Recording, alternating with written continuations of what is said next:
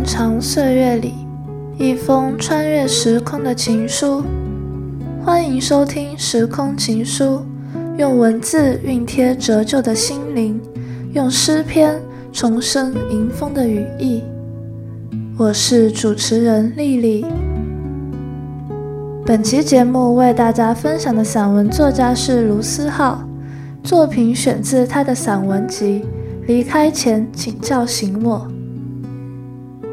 自己选的，绝不找借口。卢思浩。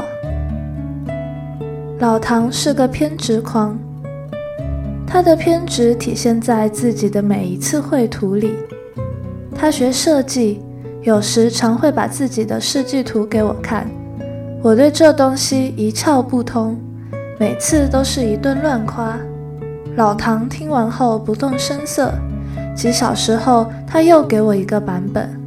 我硬是没有看出一点区别来。他发现之后不动声色。又过了几个小时，他给我看第三个版本。我能感受到电脑另一边老唐期待的眼神，可我还是只能抱歉地说：“老唐，我真的看不出来有什么区别。”老唐飞快地打了一行字：“你看左下角的字体。”字体变了啊！我掀桌，这我怎么看得出来？老唐就是这样一个人。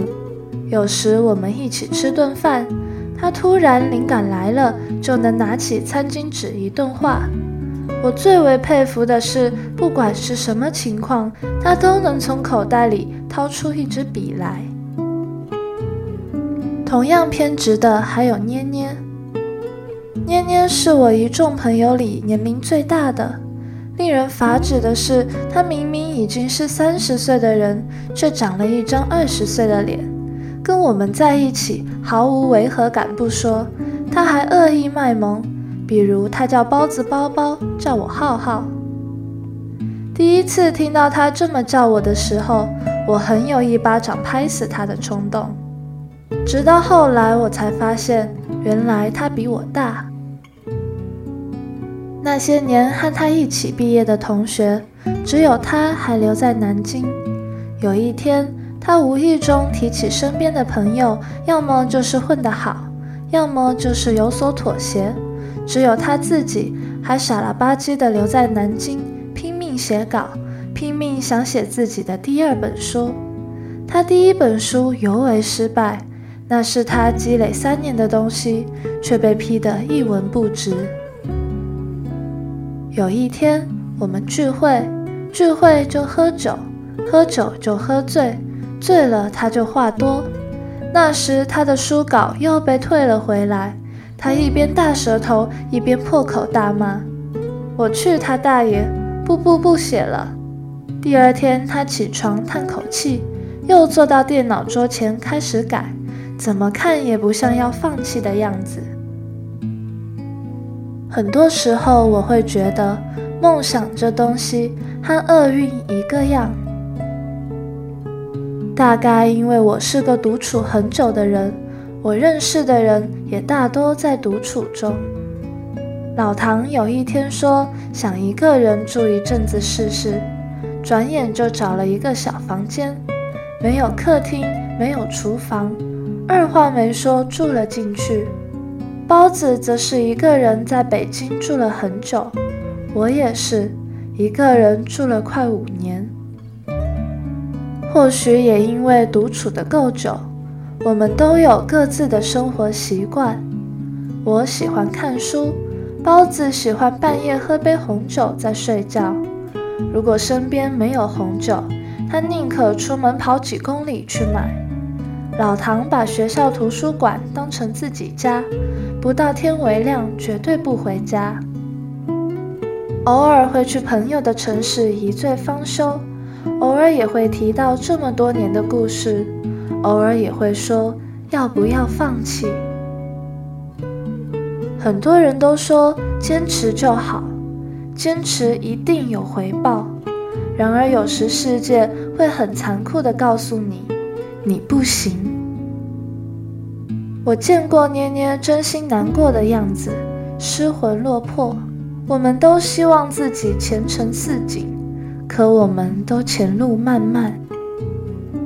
我知道他在问自己要不要放弃，要不要等，而我无力安慰他，只能等他自己给答案。后来他告诉我，当时他给自己的答案只有两个字：别急。我知道的，你也不想等。你害怕等，你怕等错，你怕等不到。可有些事没办法，你就得等。就像你选择了一条路，你没办法马上知道结果。没什么，等待有时是一个人的必修课。等错了就从头来，等不到的就给自己个期限，到了就不再等。重要的是，不要在等待中不知不觉忘了等待的初衷。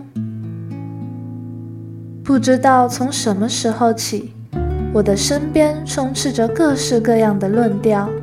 感情世界里，经常被问的问题不外乎两种：一种是你喜欢他什么，还是赶快分手吧，得了吧，看看现在的你和他，你们之间怎么可能会有未来？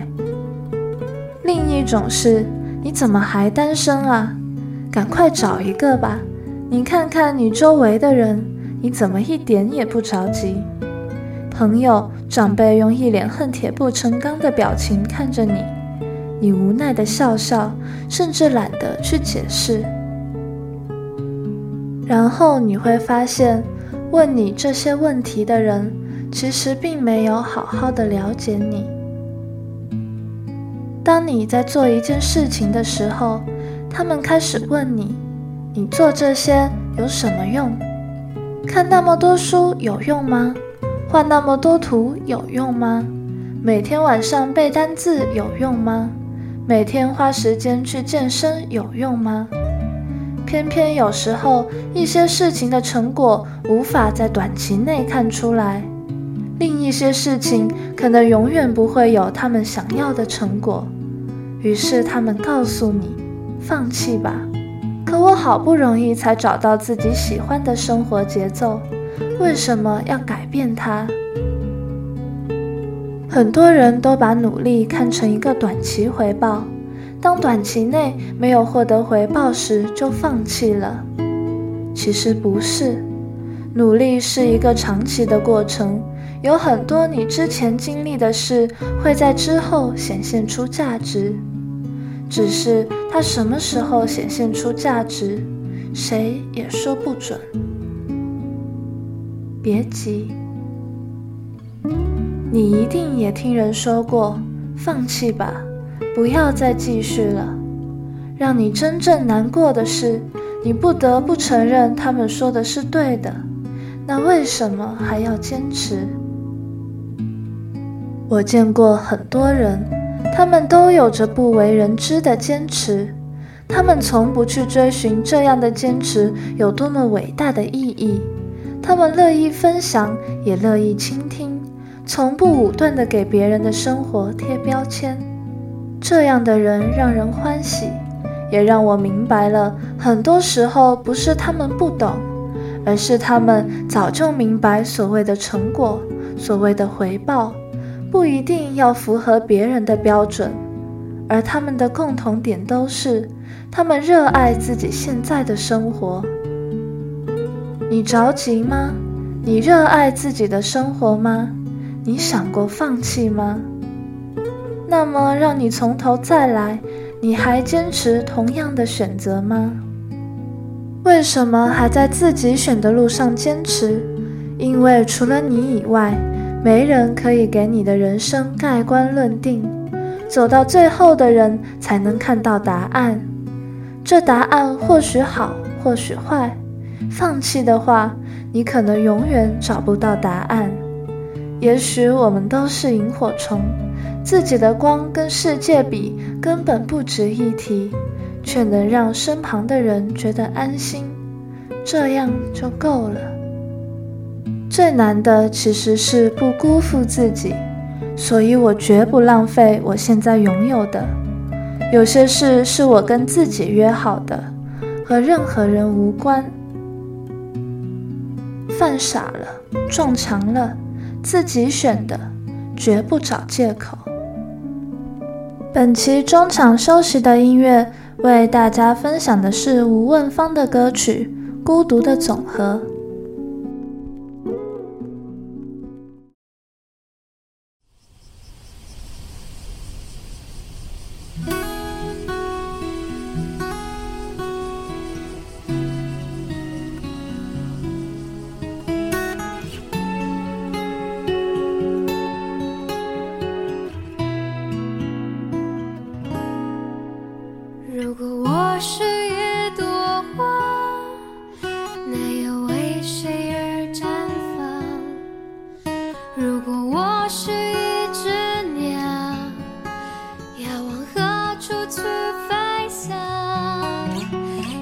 星星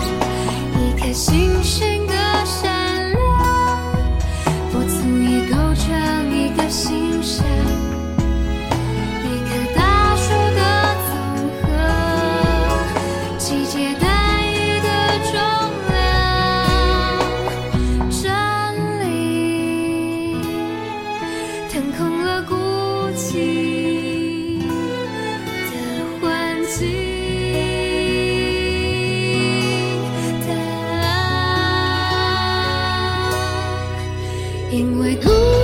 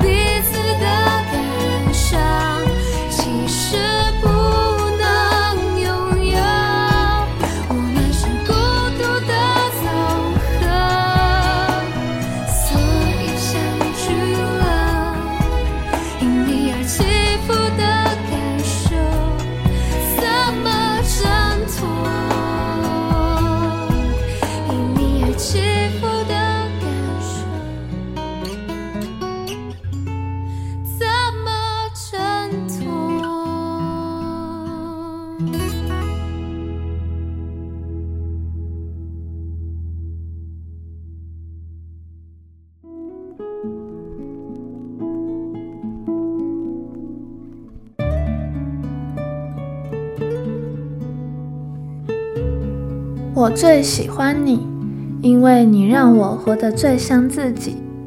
卢思浩。芋头刚遇上小新的时候，刚从一个火坑里爬出来，暂时没有谈恋爱的心思和准备。而且芋头这个人有个典型的毛病，就是喜欢的男生都是同一类型。我一点没看出来，腼腆的小新在这方面跟他喜欢的男生类型有什么联系。芋头在生人面前就是典型的死人脸，爱答不理。他俩第一次吃饭，兴许是芋头气场太强，小新硬是没敢说上几句话。也因为这。几个月后，小新正式和芋头在一起的消息传来时，我还被小小震惊了一下。我还好，大头的反应是瞠目结舌、不可思议。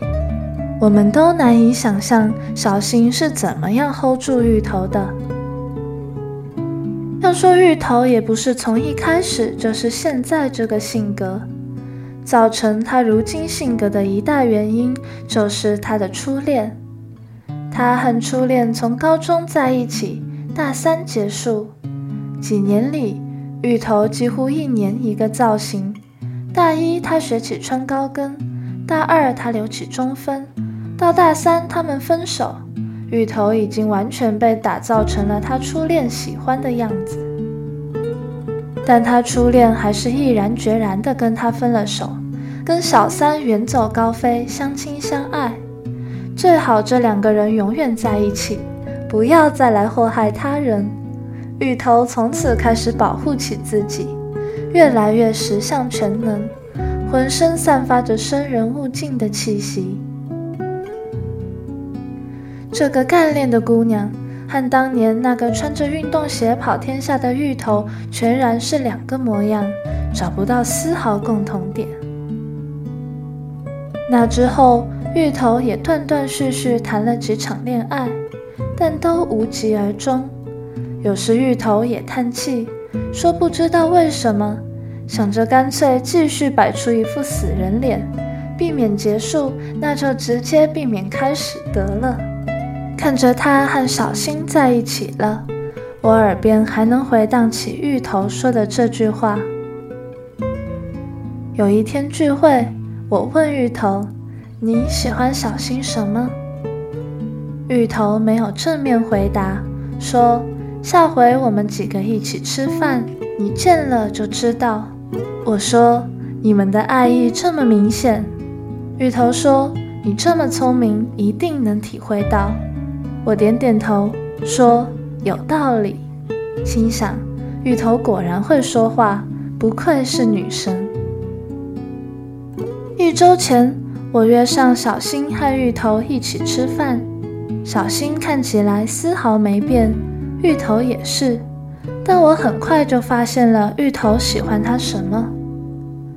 我和芋头认识太久了，久到他在我面前该是什么样就是什么样。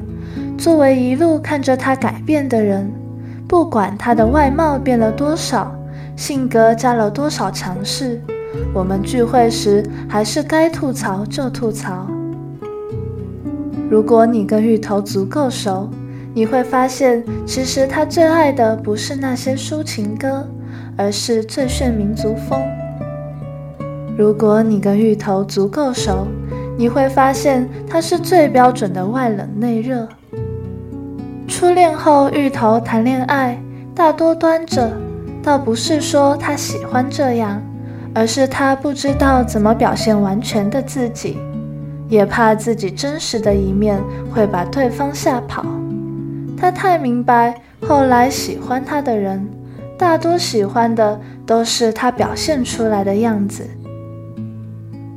他不想再体会一次不知所措。他开始习惯对一切先远远地看着，这样才能看得清楚。所以，他后来谈的那些恋爱，他都告诉自己再等一会儿，再等久一点，就把自己全部的样子表现出来。可每当他准备投身进去时，对方说：“原来他不是他喜欢的样子。”一起吃饭，其实就能看出很多端倪。生活的细节能反映出两人的相处。我和她以及她前男友也吃过一次饭，能看得出来，芋头也是开心的，但终究还是缺了些什么。